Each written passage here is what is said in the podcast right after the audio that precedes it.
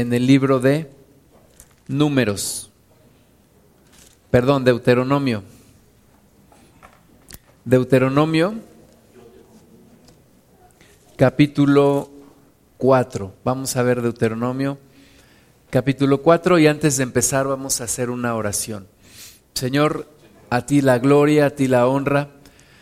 Háblanos, por favor, Padre, nos disponemos en todo nuestro ser, en el nombre de Jesús.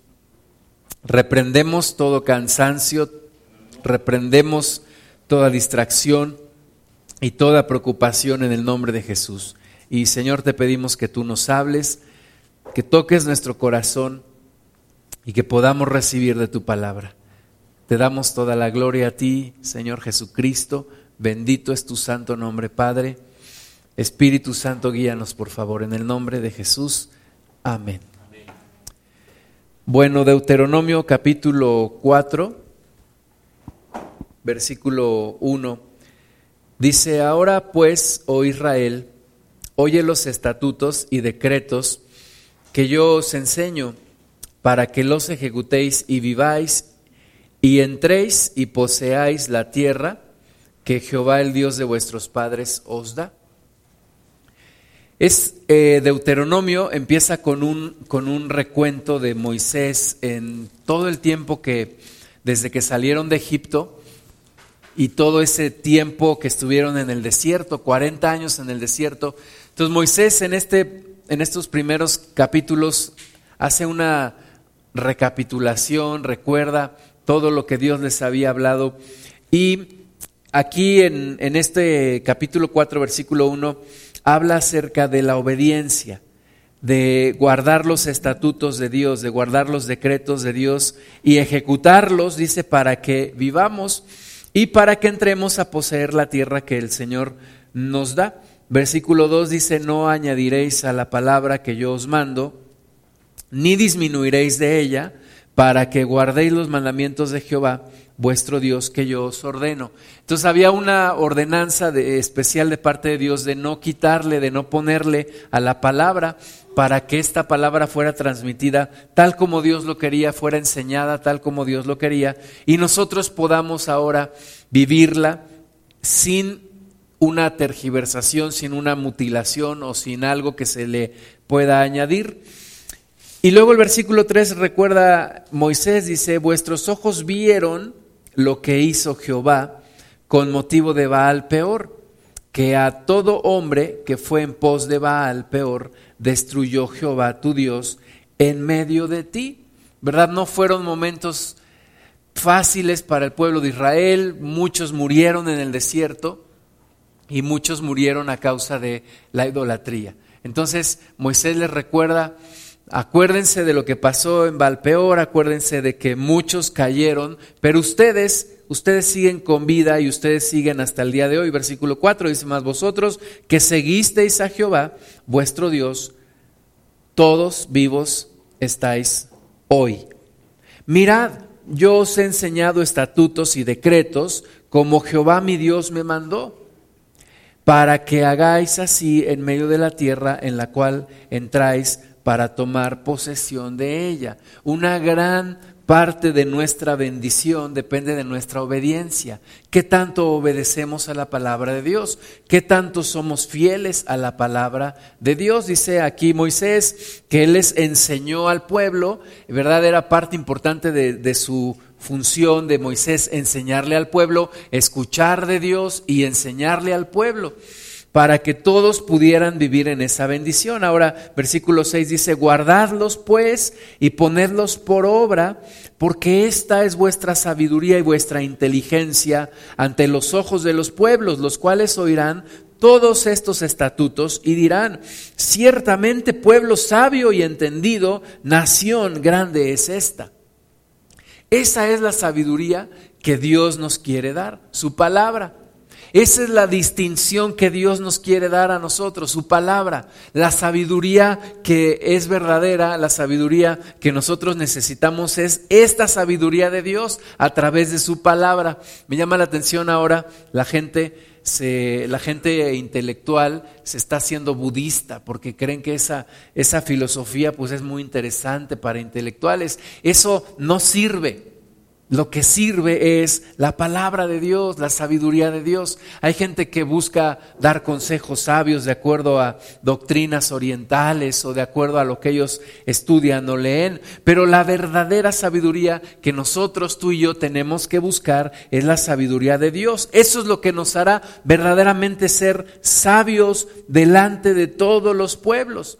El pueblo de Israel fue un pueblo adelantado adelantado en su tiempo muchísimo, ¿verdad? Mientras la mayoría de los pueblos adoraban a la luna, al sol, las estrellas y tenían un montón de ídolos y un montón de ideas y, y hacían un montón de cosas, el pueblo de Israel empezó a ser ordenado por Dios y les dio leyes aún para cuestiones de salud, para cuestiones morales, para cuestiones de la tierra, eh, de todo el Señor les enseñó. Así que Dios les dice, esta es tu sabiduría, esta es tu inteligencia. Ciertamente pueblo sabio y entendido y nación grande serás cuando pongas por, por obra todos estos estatutos. Versículo 7, porque ¿qué nación grande hay que tenga dioses tan cercanos a ellos como lo está Jehová, nuestro Dios, en todo cuanto le pedimos? ¿Qué nación grande hay que tenga un Dios tan grande como nuestro Dios? Que atiende nuestras peticiones. Versículo 8. ¿Y qué nación grande hay que tenga estatutos y juicios justos como es toda la ley que yo pongo hoy delante de vosotros? He visto algunas clases, por ejemplo, de derecho, y muchas de las cosas que hoy están eh, en práctica en nuestros gobiernos en todo el mundo tienen fundamento en la Biblia. ¿Qué Dios hay que nos haya dado juicios tan justos como dice aquí, estatutos como los que Dios nos ha dado? ¿Verdad? Tenemos que entender que la palabra de Dios traspasa todos los tiempos y es la verdadera sabiduría. La palabra de Dios tiene respuesta para todo. Entonces, nos recuerda aquí la Biblia que no nos olvidemos de los estatutos de Dios y que por más inteligentes que nos parezcan y más lógicos que nos parezcan nuestros propios argumentos, no son suficientes y no son mejores que la palabra de Dios. Versículo 9, por tanto, todo tiene una aplicación práctica. Dice ahora, por tanto, guárdate y guarda tu alma con diligencia Dice, guárdate y guarda tu alma con diligencia, para que no te olvides de las cosas que tus ojos han visto, ni se aparten de tu corazón todos los días de tu vida. Antes bien, las enseñarás a tus hijos y a los hijos de tus hijos. Entonces, cuida tu alma. Cuida tu corazón para que no te olvides de todas estas cosas, para que no te olvides de toda esta palabra. Tú y yo tenemos que ser diligentes, no olvidarnos de esta palabra. Muchos jóvenes hoy en día están dejando la palabra de Dios para seguir cuestiones que aprenden en las universidades.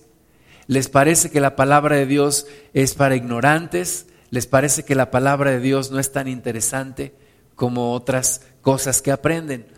Dice aquí el Señor que tengamos cuidado de guardar nuestro corazón, de guardar nuestra alma, para que no nos olvidemos de su palabra. Versículo 10, el día que estuviste delante de Jehová tu Dios en Horeb, cuando Jehová me dijo, reúneme el pueblo para que yo les haga oír mis palabras, las cuales aprenderán para temerme todos los días que vivieren sobre la tierra y las enseñarán a, tus, sus hijos. Y os acercasteis y os pusisteis al pie del monte y el monte ardía en fuego hasta en medio de los cielos con tinieblas, nube y oscuridad. ¿Está recordando Moisés aquella ocasión en la que Dios les dijo, Dile al pueblo que se prepare porque me voy a manifestar a ellos. Y diles que suban al monte hasta los límites que yo les mostraré. Y ahí dice la palabra que escucharon la voz de Dios como una, una voz de truenos y vieron el fuego y vieron el viento y, y vieron el temblor y les dio miedo.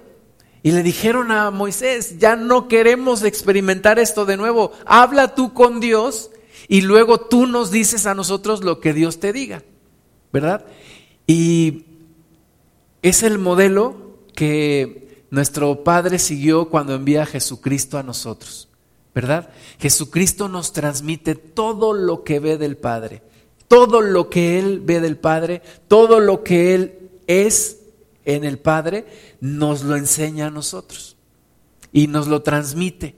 Y no tenemos nosotros que ir a un monte y, ver el fuego y el temblor y, y, espantarnos como se espantó el pueblo de Israel, porque tú y yo nos espantaríamos igual que ellos. Entonces eh, el Señor Jesús nos transmite y nos enseña, y el Espíritu de Dios nos enseña todo, toda la palabra de Dios que necesitamos para vivir. Dice el versículo 11, hace énfasis que se acercaron y se pusieron al pie del monte y el monte ardía en fuego, hasta en medio de los cielos con tinieblas, nube y oscuridad. Y habló Jehová con vosotros de en medio del fuego. Oísteis la voz de sus palabras, mas a excepción de oír la voz, ninguna figura visteis. Los judíos, los israelitas, no vieron ninguna figura. Ese día que Dios les habló, Dios no mostró ninguna imagen. Dios no mostró nada que fuera como un hombre, como una mujer, como un animal, sino que dice que solamente escucharon la voz de Dios en medio del fuego. De la misma forma que Moisés cuando eh, eh, el Señor le habló en medio de una zarza que estaba ardiendo, en medio de un arbusto que estaba ardiendo pero no se consumía, dice aquí que ninguna figura vieron el pueblo de Israel. ¿Y por qué nos hace esta aclaración? Porque Dios no quiere que nos hagamos imágenes, que nos hagamos ídolos, que nos compongamos esculturas para adorarlo. Desde aquellos tiempos Dios está manifestando y está haciendo una aclaración, diciéndole al pueblo, ninguna figura viste. Así que no te compongas figuras para adorarlas. Hoy en día se mandan imágenes supuestamente de Jesús, pero ¿sabes que, que no hay un retrato de Jesús? Nadie hizo un retrato de Jesús. No sabemos físicamente cómo era. Ahora, no sabemos físicamente cómo era porque no es importante que sepamos físicamente cómo era. Lo importante es que sepamos espiritualmente cómo es y cuál es su carácter. No cómo eran sus rasgos de su cara o de su cabello o de su cuerpo. Entonces, no, Dios no quiere que adoremos una imagen. Dios no quiere que veamos una escultura, para adorarla. Dios no quiere que nos hagamos imágenes de Él. Dice el versículo 13, y Él os anunció su pacto, el cual os mandó poner por obra. Los diez mandamientos, fíjate, son diez mandamientos y los escribió en dos tablas de piedra.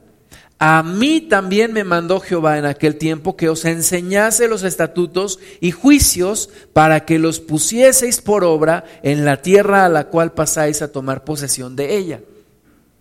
Cuando tú y yo enseñamos la palabra tenemos que enseñarla tal cual Dios nos la da. No quitarle ni ponerle, no añadirle ni mutilarle. Tenemos que transmitir la palabra de Dios tal cual Él nos la da.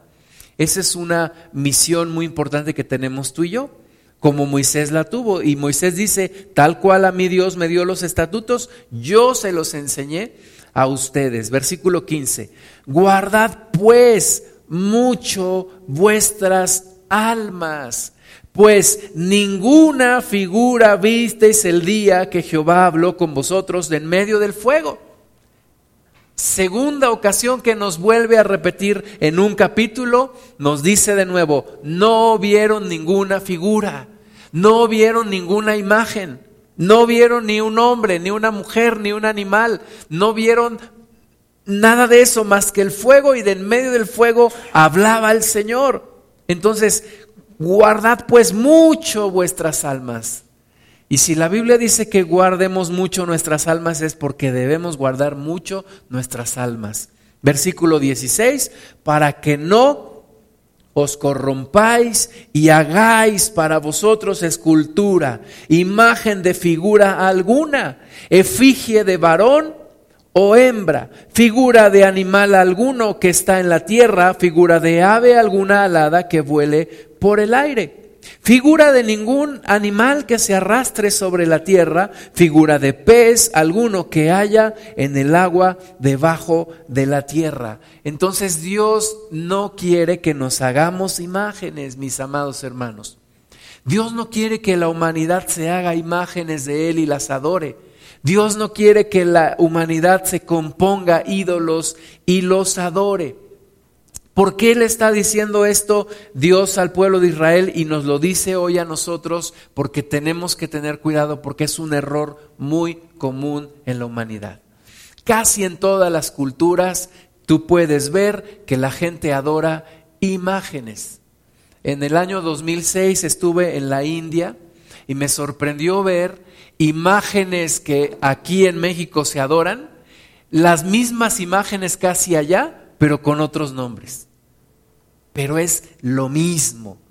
¿Por qué? Porque es algo que el diablo ha engañado a la humanidad y por todo el mundo la gente adora imágenes. La gente hace esculturas de hombres, de mujeres, de animales. Y la gente adora todo eso. Y Dios no está de acuerdo. Dios no lo acepta. Dios no está a favor, al contrario, aborrece Dios todo eso. Por eso le dijo a Israel, guarda mucho tu alma y acuérdate de esto, cuando yo te hablé, cuando tú escuchaste mi voz, nunca viste una imagen. Así que tú y yo tenemos que dudar de aquellas personas que dicen que vieron una imagen y entonces componen una imagen, una escultura y la empiezan a adorar, porque Dios no quiere eso. Iría en contra de la palabra que estamos leyendo aquí. Entonces, ni figura de hombre, ni de mujer, ni de pez, ni de animal, ni de nada, ni de ave, ni de animal que se arrastre. Dice, no te corrompas. No hagas este tipo de esculturas. Versículo 19. No sea que alces tus ojos al cielo y viendo al sol y la luna y las estrellas y todo el ejército del cielo, seas impulsado y te inclines a ellos y les sirvas. Porque Jehová tu Dios los ha concedido a todos los pueblos debajo de todos los cielos. Pero a vosotros Jehová os tomó y os ha sacado del horno de hierro de Egipto para que seáis el pueblo de su heredad, como en este día. Entonces, si la gente lo quiere hacer, la gente lo puede hacer, pero el pueblo de Dios tiene que ser diferente. Y nosotros tenemos que enseñarle a las personas, si tú quieres ser parte del pueblo de Dios, tú debes renunciar a tus ídolos. Tú debes renunciar a tus imágenes, tú debes renunciar a tus esculturas. Ahora, en este error que estamos viendo aquí, yo estoy seguro que todos caímos alguna vez. Casi estoy seguro, tal vez uno o dos, tal vez no, pero la gran mayoría de nosotros lo hicimos. Teníamos nuestras esculturas, teníamos nuestras imágenes y las adorábamos y pensábamos que tenían poder. Yo me acuerdo cuando era niño, iba con mi mamá al mercado y veía una imagen que tenían ahí, una escultura ahí grandota, la tenían como en una pecera grande ahí, y ahí pasaba la gente y se persinaba y le pedían. Y yo crecí pensando que eso era bueno y pensando que esos, esos, esas imágenes, esas esculturas podían ayudarme. Y yo pensaba que Dios estaba de acuerdo con eso. Yo decía, bueno, pues si el sacerdote lo, lo enseña, pues eso debe de ser correcto, ¿verdad? Eso debe de estar bien. Y yo crecí y hasta los 20 años yo adoré imágenes y adoré esculturas. Y creí en, en, en un montón de santos y vírgenes y todo esto. Pero lo hice por ignorancia. Yo no conocía esta porción de la Biblia. De hecho, yo no conocía casi ninguna porción de la Biblia. Entonces, ahora que nosotros conocemos esta palabra, tenemos que predicarla, tenemos que hablarle a la gente, tenemos que enseñarla, porque en este país, como en muchos otros, se adora esculturas e imágenes. Dice el versículo 21, y Jehová se enojó contra mí por causa de vosotros, y juró que yo no pasaría el Jordán, ni entraría en la buena tierra que Jehová tu Dios te da por heredad. Así que yo voy a morir en esta tierra y no pasaré el Jordán, más vosotros pasaréis y poseeréis aquella buena tierra. Versículo 23, guardaos, no os olvidéis del pacto de Jehová vuestro Dios este mensaje suena como a despedida, ¿verdad? De parte de Moisés. Y Moisés les está alertando. De nuevo les dice, no se olviden del pacto que Él estableció con vosotros, dice, y no os hagáis escultura o imagen de ninguna cosa que Jehová tu Dios te ha prohibido. De nuevo nos vuelve a decir, no te, Moisés está diciendo, se los encargo, por favor Tengan cuidado, no hagan eso, guarden el pacto, no hagan esculturas. Dios lo ha prohibido, versículo 24, porque Jehová tu Dios es fuego consumidor, Dios celoso, Dios celoso. ¿A qué hombre le gustaría que su mujer tuviera otros esposos? ¿Qué hombre estaría dispuesto a compartir su esposa con otros hombres? Pues nadie, ¿verdad? ¿Qué muchacho le gustaría compartir a su novia con otros muchachos? Pues a nadie, a menos que, que esté loco el chavo, ¿verdad? ¿A qué muchacha le gustaría compartir su novio con otras muchachas? Pues a ninguna. ¿Y por qué Dios habría de compartir a su pueblo con otros dioses? Dios es Dios celoso, fuego consumidor. Dios es Dios celoso. Dios no nos quiere compartir con nadie. Dios quiere adoración absoluta, absoluta solamente para Él. A veces hay alguno que dice, ay, yo te adoro. No, no me adores, adora a Dios. Es que yo adoro a mis hijos. No, no los adores, adora a Dios solamente. ¿Por qué? Porque Dios es Dios celoso. Es Dios celoso. Dios no quiere darle a nadie más su gloria, Dios no quiere darle a nadie más su adoración. Dios es celoso. No te quiere compartir con nadie absolutamente.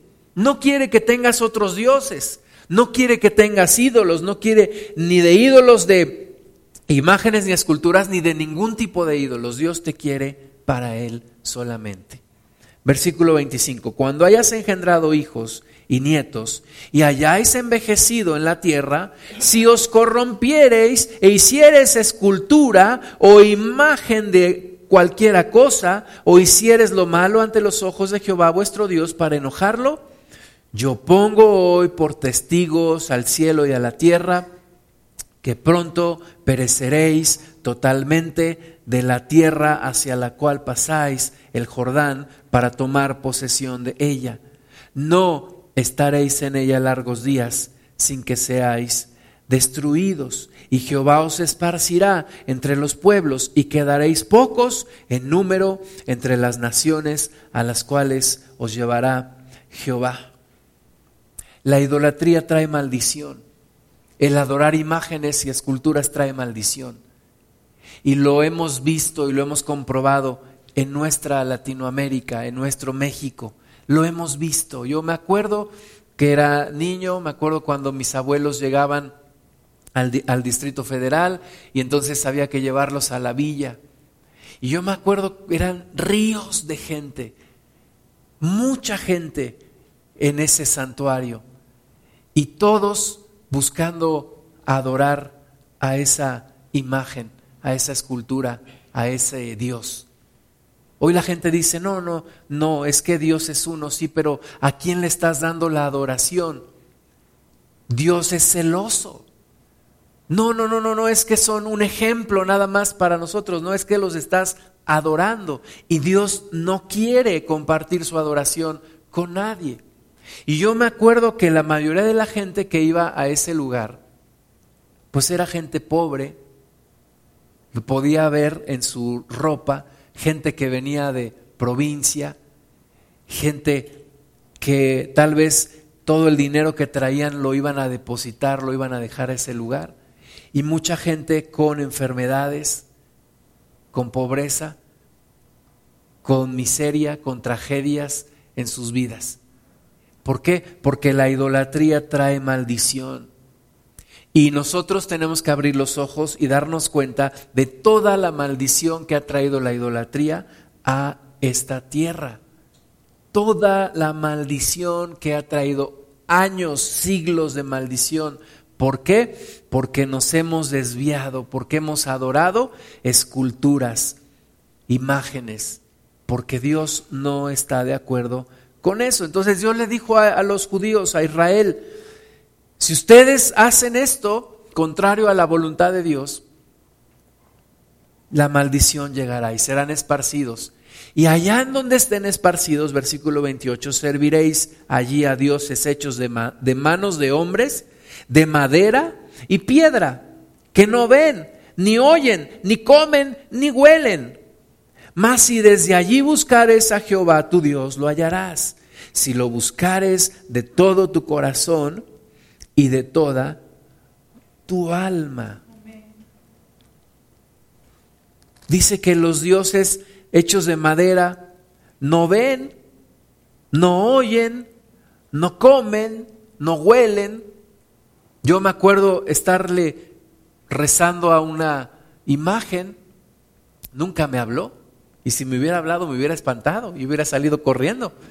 Pero nunca me habló nunca me respondió, nunca me escuchó. Yo veo las fiestas que se hacen con las esculturas y las imágenes y la gente come y la gente bebe, pero las esculturas ni comen ni beben. Y las tienen que cargar y las tienen que llevar de un lado para otro, ¿verdad? Y si se les cae, pues ahí se acabó la fiesta. Pero ¿Por qué? Porque no pueden comer, ni oler, ni escuchar, ni ver, ni caminar. Pero, ¿cómo es posible que tú y yo adoráramos estas imágenes? ¿Cómo es posible que tú y yo nos hubiéramos creído la mentira de que esos, esas imágenes y esculturas pudieran escucharnos y que fueran un reflejo de lo que Dios es. Pues es que era nuestra ignorancia. Ignorancia. La gente no conoce la palabra de Dios. Ahora, estando nosotros conociendo la palabra de Dios, tú y yo necesitamos predicarla. Tú y yo necesitamos enseñarla. Necesitamos hacer que la gente lea la Biblia. La gente no lee la palabra de Dios, la gente no conoce la palabra de Dios.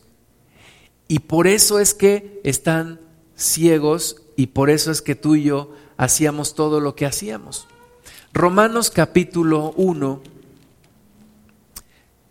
versículo 18, dice, porque la ira de Dios se revela desde el cielo contra toda impiedad e injusticia de los hombres que detienen con injusticia la verdad. Porque lo que de Dios se conoce les es manifiesto, pues Dios se los manifestó. Porque las cosas invisibles de Él, su eterno poder y deidad, se hacen claramente visibles desde la creación del mundo, siendo entendidas por medio de las cosas hechas, de modo que no tienen excusa. Pues habiendo conocido a Dios, no le glorificaron como a Dios, ni le dieron gracias, sino que se envanecieron en sus razonamientos y su necio corazón fue entenebrecido. profesando ser sabios, se hicieron necios y cambiaron la gloria del Dios incorruptible en semejanza de imagen de hombre corruptible, de aves, de cuadrúpedos y de reptiles, por lo cual también Dios los entregó a la inmundicia en las concupiscencias de sus corazones, de modo que deshonraron entre sí sus propios cuerpos, ya que cambiaron la verdad de Dios por la mentira, honrando y dando culto a las criaturas antes que al Creador, el cual es bendito por los siglos. Amén. Y tú puedes ver ahí que de eso sale toda la corrupción que hoy vemos, de la idolatría, de haber conocido a Dios pero no darle gloria de haber conocido a Dios, pero haber cambiado esa gloria de Dios por imagen de hombre corruptible, de aves, de cuadrúpedos, de todo tipo de imágenes que hoy conocemos. De ahí viene todo. De allí viene todo nuestra tragedia, nuestra desgracia como humanidad. De no darle la gloria a Dios y de empezar a hacer un montón de idolatría. Ahora, cuando yo fui al catecismo, seguro que tú también fuiste, me enseñaron los diez mandamientos, pero me dieron gato por liebre, me engañaron, en pocas palabras me vieron la cara, como a ti también, porque no me enseñaron el segundo mandamiento. ¿Por qué no me enseñaron el segundo mandamiento? Porque si me lo hubieran enseñado, entonces yo no adoraría imágenes. Vamos a ver ahí adelantito Deuteronomio 5. Deuteronomio 5, 6. Yo soy Jehová tu Dios, que te saqué de tierra de Egipto, de casa de servidumbre. Primer mandamiento, no tendrás dioses ajenos delante de mí. Y ese también me lo cambiaron, porque a mí me dijeron, que el primer mandamiento es amarás a Dios por sobre todas las cosas. Me vieron la cara y 20 años estuve yo engañado. Pero el problema es que no nada más fui yo. Es una gran cantidad de gente que no sabe que el primer mandamiento es no tendrás dioses ajenos delante de mí. Dios no quiere que tengamos dioses ajenos. Y en este mundo y en este tiempo que nos tocó vivir, parecemos gente intolerante, ¿verdad? Porque el, el hinduista dice, no te preocupes, Jesucristo es un camino a Dios. El budista dice, no te apures, Jesucristo es un camino a Dios. El del Islam dice, Jesús fue un profeta, no te preocupes, síguelo. ¿Y nosotros qué decimos? Nosotros decimos que ninguna religión salva y que solo hay un Dios. Y que ese Dios se llama Jehová o Yahvé. Y que Jesucristo es su Hijo y que es el único camino. Entonces, a los ojos de toda la gente, nosotros somos intolerantes. Porque todos los demás dicen que hay muchos caminos y nosotros decimos que solo hay uno. Porque Dios dice, no tendrás dioses ajenos delante de mí. Y la gente dice, no te preocupes, este Jehová y Alá son el mismo. No. Krishna es el mismo. No. ¿Por qué? Porque la Biblia dice, no tendrás dioses ajenos delante de mí. Cuando yo no conocía a Cristo, había una canción que se llama Mi dulce Señor. Y decían, ah, ese es para Jesús, porque dice, este, aleluya, pero también dice Krishna, Krishna, y también dice Hare Krishna, y es my sweet Lord, mi dulce Señor. Y entonces la gente no tenía problema, pues al Dios que tú quieras, ese pónsele, a ese cántasela. Es para todos. No, mi Dios es un Dios celoso. Mi Dios es un Dios celoso. Y yo estoy de acuerdo con Él.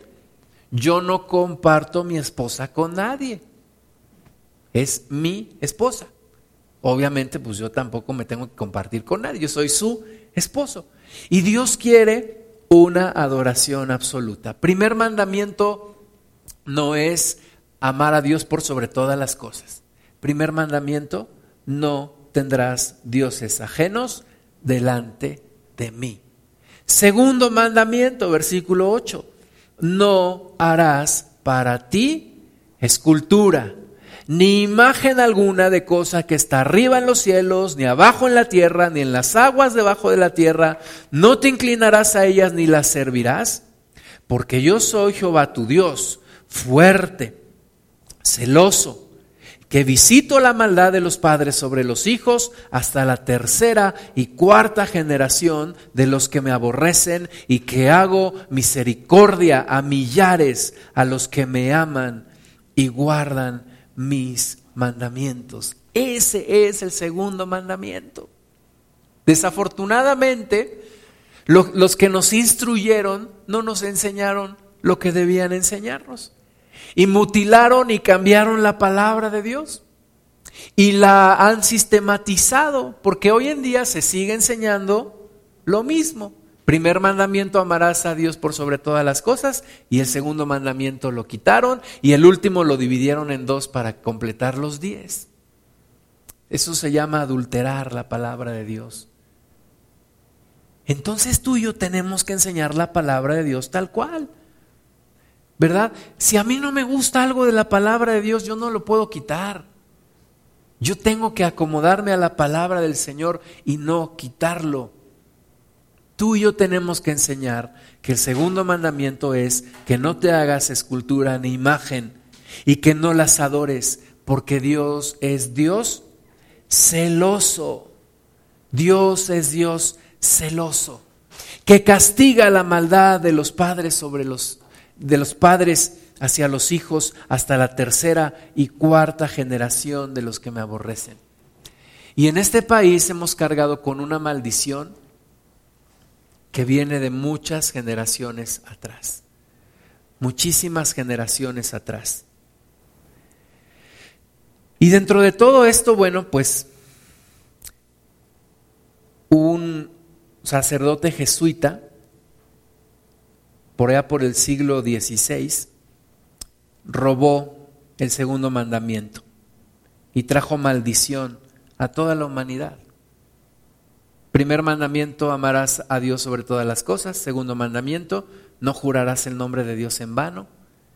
Tercer mandamiento, santificarás las fiestas. Cuarto, honrarás a tu padre y a tu madre. Quinto, no matarás. Sexto, no fornicarás. Séptimo, no hurtarás. Octavo, no levantarás falso testimonio ni mentirás. Noveno, no desearás la mujer de tu prójimo. Y décimo, no codiciarás las cosas ajenas. Oye, ¿y dónde habla de no adorar esculturas? Pues ese intencionalmente fue quitado. Nos vieron la cara nos robaron. Y luego, pues en nuestro país, en México, para difundir la religión católica y cerrarle toda puerta a la reforma que estaba que había empezado en Europa con Martín Lutero y muchos otros y muchos otros hombres que Dios que Dios usó, pues nos lanzan lo que es la mentira más grande en nuestro país que religiosamente podemos tener, que es la adoración a la Virgen de Guadalupe. Es una mentira. Obvio, lo tenemos que predicar con amor, pero no podemos dejar de decir que es una mentira. Es una mentira. Es una abominación muy grande. Ahora, yo en algún tiempo adoré a la Virgen de Guadalupe. Y yo en algún tiempo defendí la Virgen de Guadalupe. Y yo no sé cómo la defendí, pero yo la defendí con los argumentos que podía, ¿verdad?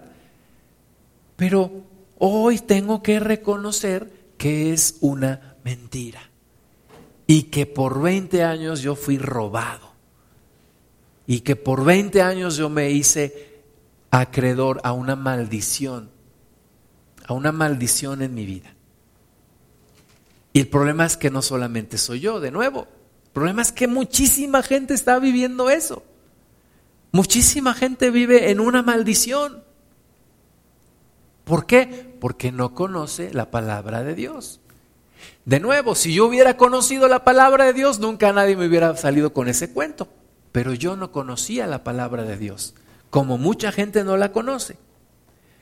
Hasta el año 1647 nadie sabía nada de las supuestas apariciones de la Virgen de Guadalupe a Juan Diego. Estoy leyendo un libro que se llama México ante la Biblia de José Luis Montecillos. Y entonces pregunta cómo surgió esta apócrifa historia.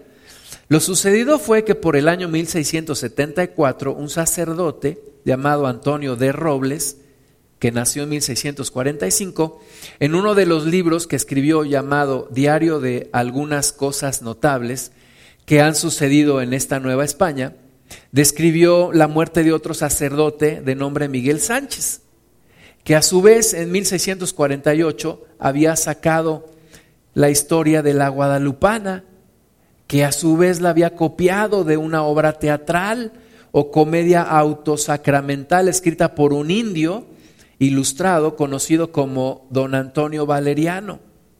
Dichas obras en ese tiempo las representaban en Santiago Tlatelolco a los indígenas.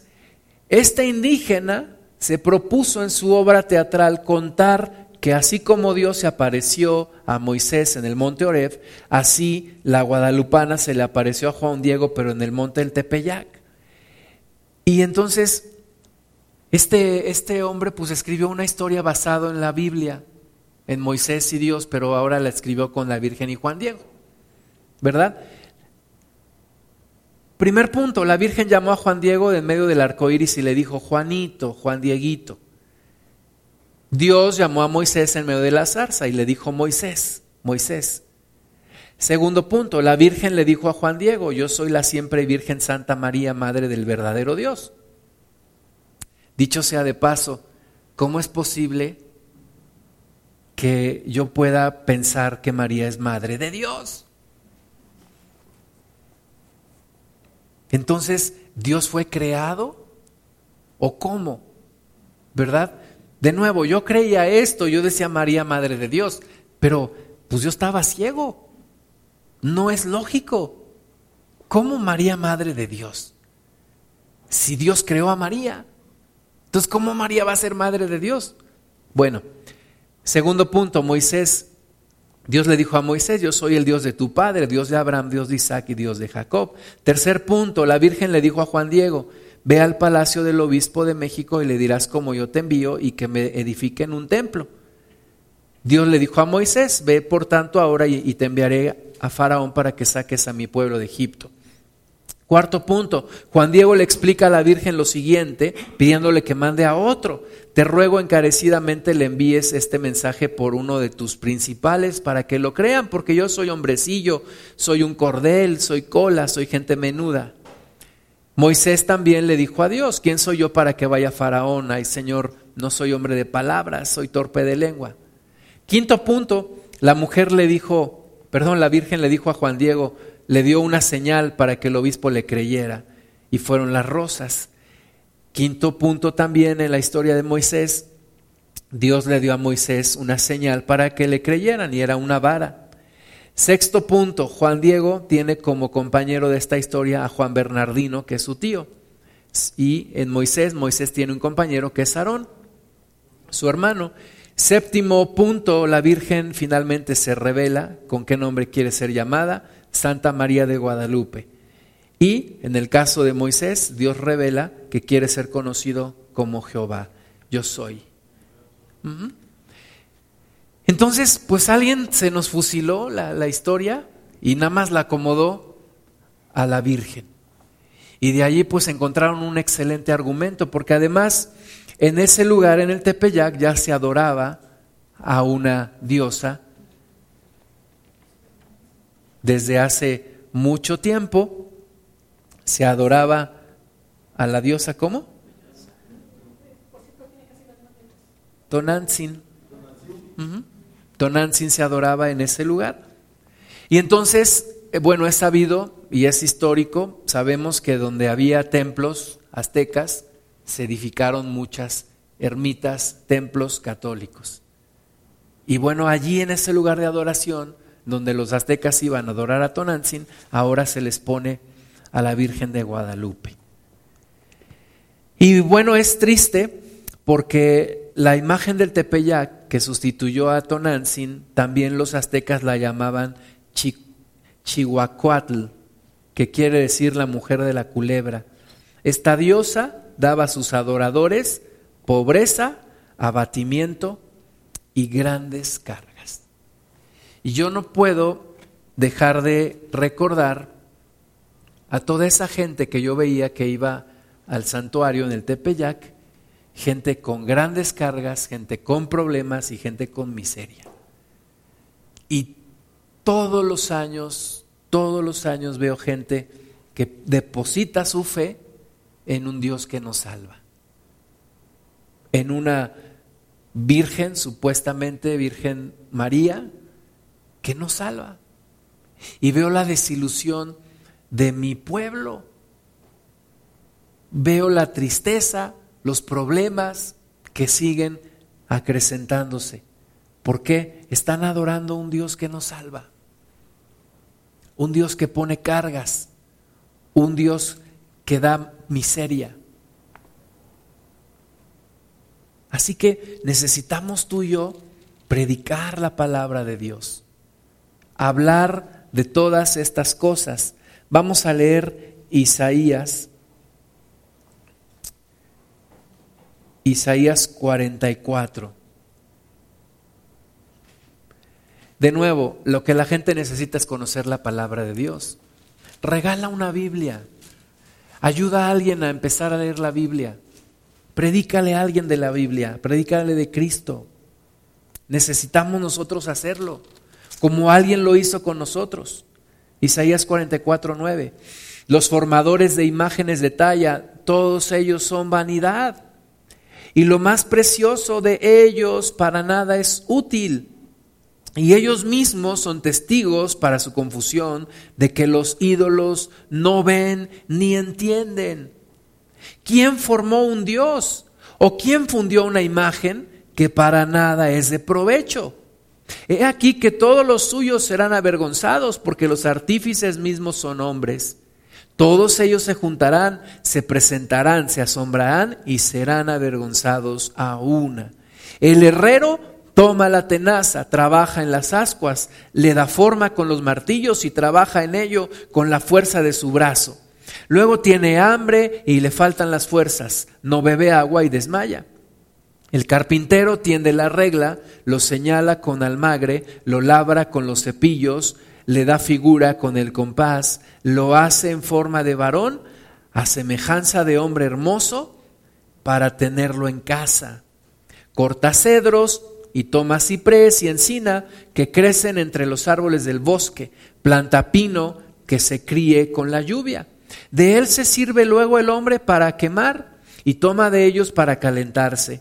Enciende también el horno y cuece panes. Además, hace un dios y lo adora. Fabrica un ídolo y se arrodilla delante de él. Parte del leño quema en el fuego, con parte de él come carne, prepara un asado y se sacia, después se calienta y dice, oh, me, he calentado, he visto el fuego. Y hace del sobrante un dios, un ídolo suyo. Se postra delante de él, lo adora y le ruega diciendo, líbrame, porque mi Dios eres tú. No saben ni entienden, porque cerrados están sus ojos para no ver y su corazón para no entender. Necesitamos orar para que los ojos sean abiertos. Necesitamos orar para que la gente vea todo esto. No es posible que de un tronco de madera te hagas un Dios. No es posible que de un pedazo de yeso te hagas un Dios. No es posible. Abre tus ojos. Pero necesitamos orar porque es mucha la carga emocional. La gente dice, esta imagen me la regaló mi mamá. Esta imagen me la regaló mi padre y, mi abuelo se la regaló a mi padre. ¿Cómo quieres que yo la, la deje de venerar? ¿Cómo quieres que yo la, la rompa o la tire o la haga a un lado? Jeremías 10, 2, así ha hablado Jehová. No aprendáis el camino de las naciones ni de las señales del cielo tengáis temor, aunque las naciones las teman, porque las costumbres de los pueblos son vanidad. porque el leño del bosque cortaron, obra de manos de artífice con buril. Con plata y oro lo adornan, con clavos y martillo lo afirman, para que no se mueva. Derechos están como palmera y no hablan, son llevados porque no pueden andar. Cuando yo era niño también me acuerdo, alguna vez fuimos con mis papás a la parte de atrás de la catedral, allá en la Ciudad de México, está lleno de tiendas que venden ídolos. Y a mí siempre me dio miedo, porque a mí no me inspiraba eso como que algo bueno, y siempre me, me dio miedo. Y dice aquí que sí, se, se adornan con oro, con clavos, con martillo para que no se muevan, están derechos como palmera, pero no pueden andar, no pueden hablar. No tengáis temor de ellos porque ni pueden hacer mal, ni para hacer bien tienen poder. Una vez una persona me dijo, oye, pero es que allá en mi pueblo yo vi que a uno se le secó el pie por patear una escultura. Bueno, la Biblia dice que no tienen poder. Y no es la experiencia de uno contra la palabra de Dios lo que vamos a creer. No tienen poder. Versículo 6, no hay semejante a ti, oh Jehová, grande eres tú y grande tu nombre en poderío. Entonces, no aprendamos esto y si fuimos enseñados, tenemos que abrir los ojos y dejarlo. Tal vez tú todavía emocionalmente estás ligado a esas imágenes. Y todavía se te mueve el piso ahora en estas fechas cuando ves peregrinaciones y ves todo esto. Y, ayer dijeron en las noticias que el Papa viene en febrero a visitar a la Virgen de Guadalupe. Oye, pues es que si fueras un poco más instruido en la Biblia, te darías cuenta que no necesitas venirla a visitar si adoraras al Dios omnipresente que está en todos los lugares y que sí salva. Pero no el Señor quiere venir a visitar a la imagen, ¿no? A ver si le puede saludar y a ver si le responde el saludo. Pero bueno, nosotros tenemos que predicar la palabra. El viernes estaba escuchando una letanía, le llaman, cuando hacen la posada, y hablaban de la reina del cielo. La reina del cielo. Y la gente ahí está cantándolo. Jeremías capítulo 7.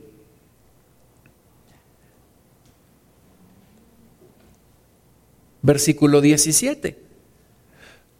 ¿No ves lo que estos hacen en las ciudades de Judá y en las calles de Jerusalén?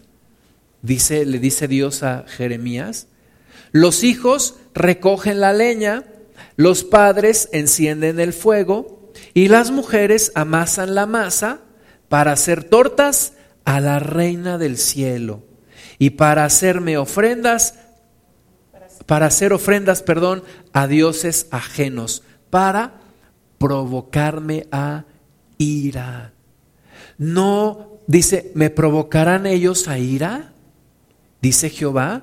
¿No obran más bien ellos su propia confusión? Porque la adoración a la Virgen de Guadalupe es toda una fiesta familiar. Y como dice aquí, los hijos recogen la leña, los padres encienden el fuego y las mujeres amasan la masa. Toda la familia está en eso, para adorar a la reina del cielo. No es coincidencia que a la Virgen de Guadalupe se le llame la reina del cielo. Es la misma historia desde hace cientos de años. Es el mismo engaño. Mis amados hermanos, los primeros cristianos jamás adoraron a María. No adoraban a María. Pedro no se le hincaba a María y le pedía, salve, salve, sálvame, ruega por mí. No. Esto fue una tergiversación, un engaño del diablo. María murió como cualquier mujer. Alguien una vez me dijo, es que la Biblia dice que María subió al cielo. Y yo le dije, dime dónde. Dime dónde dice. Yo he leído la Biblia varias veces de Génesis, Apocalipsis y nunca lo he encontrado. Pero si tú me dices, a lo mejor yo cometí el error de no verlo. Pero si tú me enseñas, pues yo no tendré más que aceptar mi error. María no subió al cielo. María quedó enterrada. Jesús dio su vida también por María, porque María no es madre de Dios, fue madre de Jesús hombre, pero murió y espera en la salvación del propio Jesucristo. La misma María en las bodas de Canal le, dijo a, a Jesús, oye, hijo, les faltó el vino. Y Jesús le dijo, mujer, ¿qué tengo yo contigo? No ha llegado mi hora. Y entonces María le dijo a los hombres, hagan todo lo que Él les diga. ¿Verdad? Porque no es cierto que María intercede por nosotros delante de Jesús. No es cierto que María le dice, ay Jesús, sí, ayuda a este pobrecito, yo te lo pido. Ah, está bien, mamá, sí lo voy a ayudar. No. Cuando un día le dijeron a Jesús, Señor, Maestro, tu madre y tus hermanos están allá afuera. Jesús dijo, ¿quiénes son mi madre y mis hermanos? Los que hacen la voluntad de mi Padre. O sea, Jesús no se dejaba influenciar por su propia mamá. Sí vivió en respeto y en reverencia y todo, pero no tiene la posición que la gente dice que tiene. María está esperando la resurrección. No subió al cielo. Ahora, si eso es María, pues mucho menos Guadalupe. ¿Quién es Guadalupe? ¿Dónde en la Biblia dice Guadalupe? No hay. ¿Por qué la gente se cree todo esto? Porque no conoce la Biblia. Porque no conoce la palabra de Dios. Jeremías 44, 15. Yo tardé 20 años en reconocer mi error. Alguien me predicó y me resistí por tres años. Gracias a Dios que me tocó y que pude arrepentirme y seguir al único Dios verdadero, a Jesucristo. Solo Él salva, solo Cristo salva, solo Cristo sana, solo Cristo reina, solo Cristo. Jeremías 44, 15. Entonces todos los que sabían que sus mujeres habían ofrecido incienso a dioses ajenos, y todas las mujeres que estaban presentes, una gran concurrencia, y todo el pueblo que habitaba en tierra de Egipto, en Patros, respondieron a Jeremías diciendo, la palabra que nos has hablado en nombre de Jehová, no la oiremos de ti, sino que ciertamente pondremos por obra toda palabra que ha salido de nuestra boca para ofrecer incienso a la reina del cielo, derramándole libaciones como hemos hecho nosotros y nuestros padres, nuestros reyes y nuestros príncipes. En las ciudades de Judá y en las plazas de Jerusalén, y tuvimos abundancia de pan, y estuvimos alegres, y no vimos mal alguno. Es para que despierten. Dicen ellos no. Nosotros hemos ofrecido incienso a la reina del cielo.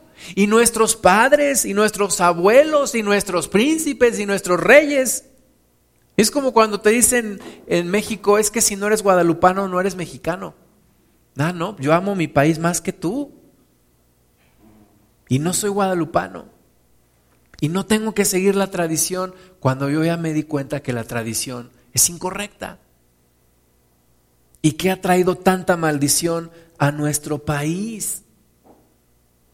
Ellos dijeron, no, no te vamos a hacer caso, vamos a seguir la tradición de nuestros padres. Hay gente que dice, es que esta es la religión que mis padres me heredaron. Oye, ¿a poco si el médico te dice que como tus padres tuvieron cáncer, tú también puedes tener, ¿a poco vas a decir, ay, estoy feliz porque esta es la enfermedad que mis padres me heredaron? Pues lo mismo, si ya te diste cuenta que no es, corta con esa maldición, termina con esa maldición. Versículo 18, mas desde que dejamos de ofrecer incienso a la reina del cielo y de derramarle libaciones, nos falta todo. Y a espada y de hambre somos consumidos. Y cuando ofrecimos incienso a la reina del cielo y le derramamos libaciones, ¿acaso le hicimos nosotras tortas para tributarle culto y le derramamos libaciones sin consentimiento de nuestros maridos? Y habló Jeremías a todo el pueblo, a los hombres y a las mujeres, y a todo el pueblo que le había respondido esto diciendo, ¿no se ha acordado Jehová y no ha venido a su memoria el incienso que ofrecisteis en las ciudades de Judá y en las calles de Jerusalén, vosotros y vuestros padres, vuestros reyes y vuestros príncipes y el pueblo de la tierra? Alguna gente dice, como Porfirio Díaz dijo, ¿no? Pobre México, tan lejos de Dios y tan cerca de Estados Unidos. Nuestra mayor maldición no es estar cerca de Estados Unidos, pero sí lejos de Dios. ¿Y por qué hemos estado lejos de Dios? Por nuestra idolatría. Por eso. No es que Dios se haya olvidado de nosotros. Nosotros nos hemos olvidado de Dios. Pero gracias a Dios que esto comenzó a cambiar. Y hay gente que ha dado su vida para que hoy tú y yo podamos tener una Biblia en la mano, podamos leerla con libertad, podamos reunirnos aquí con libertad. Porque en algún tiempo se dijo que la única religión permitida en este país sería la religión católica. Porque muchos murieron a manos de la Santa Inquisición por leer la Biblia, por poseer una o por predicarla. Pero nosotros hoy tenemos libertad. Tenemos que aprovechar esta libertad y predicar la palabra de nuestro Señor. Amén. Tenemos que hacerlo. Tenemos el fuego de Dios